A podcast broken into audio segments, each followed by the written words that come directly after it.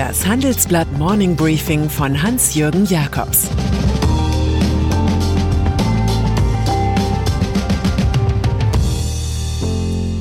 Guten Morgen allerseits. Heute ist Freitag, der 19. Juni. Und das sind heute unsere Themen. Wirecard, die Skandalnudel des DAX. Der digitale Bildungsnotstand. Karstadt Kaufhof gibt 62 Filialen auf. Wirecard. Die Woche geht, Wirecard bleibt. Noch. Was aber hat der Abwickler digitaler Zahlungen im deutschen Aktienindex verloren? Sicher, die Story war schön. Da ist das zusammengekaufte Start-up des österreichischen Beraters Markus Braun, das es aus Schmuddelanfängen mit Porno und Glücksspiel nach ganz oben schaffte. Ein Bote der neuen Zeit, der so eindrucksvoll über eine Welt ohne Cash reden konnte, dass mancher Betrugsvorwürfe der Financial Times vergaß. Nun aber fehlen seiner Wirecard AG fast zwei Milliarden Euro. Wirtschaftsprüfer fanden keinen Beleg, dass so viel Geld wie angegeben tatsächlich auf Treuhandkonten asiatischer Banken liegt. Und so läuft Brauns aktuell schwarze Serie, Testat verweigert, Jahresabschluss zum vierten Mal verschoben, Bankkredite im Feuer, Organisationsvorstand Jan Masalek freigestellt, Kurs um 61 Prozent gesunken. Ashes to Ashes in Aschheim. Lufthansa. Wenn der Unternehmer Heinz Hermann Thiele in Sachen Lufthansa demnächst auf Bundesfinanzminister Olaf Scholz trifft, ist das so, als ob zwei Feldherren von ihren Hügeln steigen und am neutralen Ort Kräfte messen. Nach einem Verkauf von acht Millionen Aktien der von ihm beherrschten Börsenfirma Knorr Bremse ist Thiele dort immer noch Herr im Haus, aber um eine Dreiviertelmilliarde Euro frischer.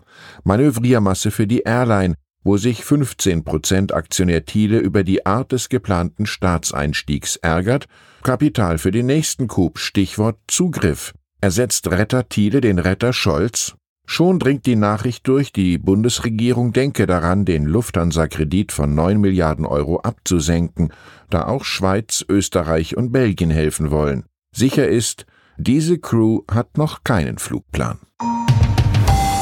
Fleischindustrie. Zur Riege eigenwilliger Unternehmer, die derzeit reichlich Newsstoff abliefern, gehört auch Clemens Tönnies aus Reda, Wiedenbrück, größter Schlachter des Landes. Als Vorbild nennt er gerne die Bertelsmann-Familie Mohn mit ihrer Betonung gesellschaftlicher Beiträge. Aufsehen aber erregt Tönnies mit der Art, wie er über Werkverträge mit Osteuropäern, die in Sammelunterkünften leben, Geschäfte macht. In diesem Umfeld kam es zu 730 Covid-Fällen. Lockdown im Landkreis und Lockdown in der Familie, wo Neffe und Miteigentümer Robert Tönnies in einem gesalzenen und gepökelten Brief schreibt, Aufgrund dieses unverantwortlichen Handelns und der Gefährdung des Unternehmens und der Bevölkerung fordere ich die Geschäftsleitung und verantwortlichen Beiratsmitglieder auf, geschlossen von ihren Ämtern zurückzutreten. Clemens Tönnies retourniert, die Behörden hätten ihm den besten Umgang in der Pandemie bescheinigt, er werde die Firma in einem schweren Sturm nicht verlassen. In einigen Monaten will es Tönnies vermutlich mit dem Sturm von Shakespeare halten. Lasset die Erinnerung uns nicht belasten mit dem Verdrusse, der vorüber ist. Karstadt. Es war ein Lebenstraum des René Benko aus Innsbruck, Karstadt und Kaufhof zu einer Art deutschen Warenhaus AG zu formen. Als es dann soweit war, störten den Immobilienspezialisten die roten Zahlen. Darum muss sich jetzt nicht mehr sein oberster Manager Stefan Vandal kümmern, der jüngst gewichen ist, sondern ein ausgewiesenes Sanierungsteam. Nachdem Karstadt Kaufhof in ein Schutzschirmverfahren gewechselt ist, sortieren hier der gerichtlich bestellte Sachverwalter Frank Kebekus und der Generalbevollmächtigte Arndt Geiwitz, einst Insolvenzverwalter der Drogeriekette Schlecker. Statt zunächst 80 sollen nun 62 von 172 Niederlassungen geschlossen werden, mehr als 5000 Jobs entfallen. Genaues erfahren die Mitarbeiter heute vom Notteam. Schulen. Ja, es gibt in Deutschland auch Schulen mit interaktiven Tafeln, Whiteboards in den Klassenräumen und Ganztagsunterricht. Der digitale Branchenverband Bitkom hat die Ernst-Reuter-Schule in Karlsruhe als Smart School ausgezeichnet. Digitalisierung ist ein Riesenvorteil für alle Arten des Lernens, sagt Rektor Micha Palesche. Das Karlsruher Idyll 2.0 aber war in den Corona-Monaten eine Ausnahme in Deutschland. Im Großen und Ganzen konnte die vielgepriesene Digitalisierung nicht helfen, da es an technischen Voraussetzungen und Know-how in den Schulen fehlt und von 5 Milliarden Euro aus dem Digitalpakt nur wenig abgerufen worden ist.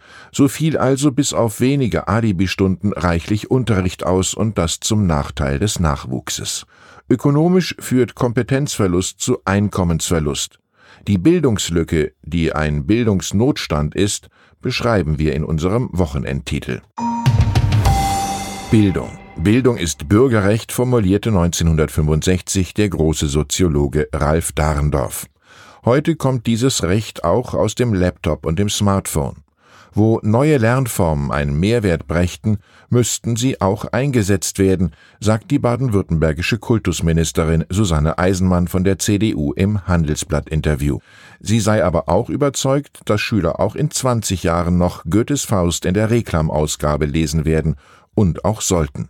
Zum derzeitigen Modernitätsstatus der Bildungspolitik fällt einem aus Faust vor allem ein Klassiker ein. Da steh ich nun, ich armer Tor, und bin so klug als wie zuvor. Handelsblatt Club Corona, der Tod von George Floyd und mittendrin ein Präsident, der scharf kritisiert wird, seinerseits aber voll in den Wahlkampfmodus wechselt. Wie erleben das die Amerikaner? Wie berichten die Medien? Was sind die Auswirkungen auf die Präsidentschaftswahl im November? Diskutieren Sie als Handelsblatt Clubmitglied diese Themen exklusiv mit unseren US-Korrespondentinnen Astrid Dörner und Katharina Kort am nächsten Dienstag zwischen 17 und 18 Uhr im Zoom-Call. Zwischenzeitlich wird es die Möglichkeit geben, die Themen wirtschaftliche Entwicklung, Finanzmärkte und Wahlkampf in getrennten Chaträumen intensiver zu diskutieren. USA. Und dann ist da noch der amerikanische Rockstar, den sie The Boss nennen. Der 70-jährige Bruce Springsteen hat einen sehr beherzten Kommentar zur Covid-19-Lage abgegeben. In Kalifornien sind inzwischen Masken vorgeschrieben. Springsteen sprach in seiner Radioshow beim Sender Sirius XM den Präsidenten Donald Trump direkt an und sagte, setzen Sie eine verdammte Maske auf. Angesichts von mehr als 100.000 Corona-Toten in den USA und der, wie er sagt, hohlen, beschämenden Reaktion unserer Anführer sei er einfach nur stinksauer. Es sei eine nationale Schande. Vielleicht hört Trump am Ende Springsteens Musik doch lieber als seine politischen Kommentare. Ich wünsche Ihnen ein entspanntes Wochenende. Die Geschichten jedenfalls werden Ihnen aufgrund der Nachrichtenlage nicht ausgehen. Es grüßt Sie herzlich Hans-Jürgen Jakobs.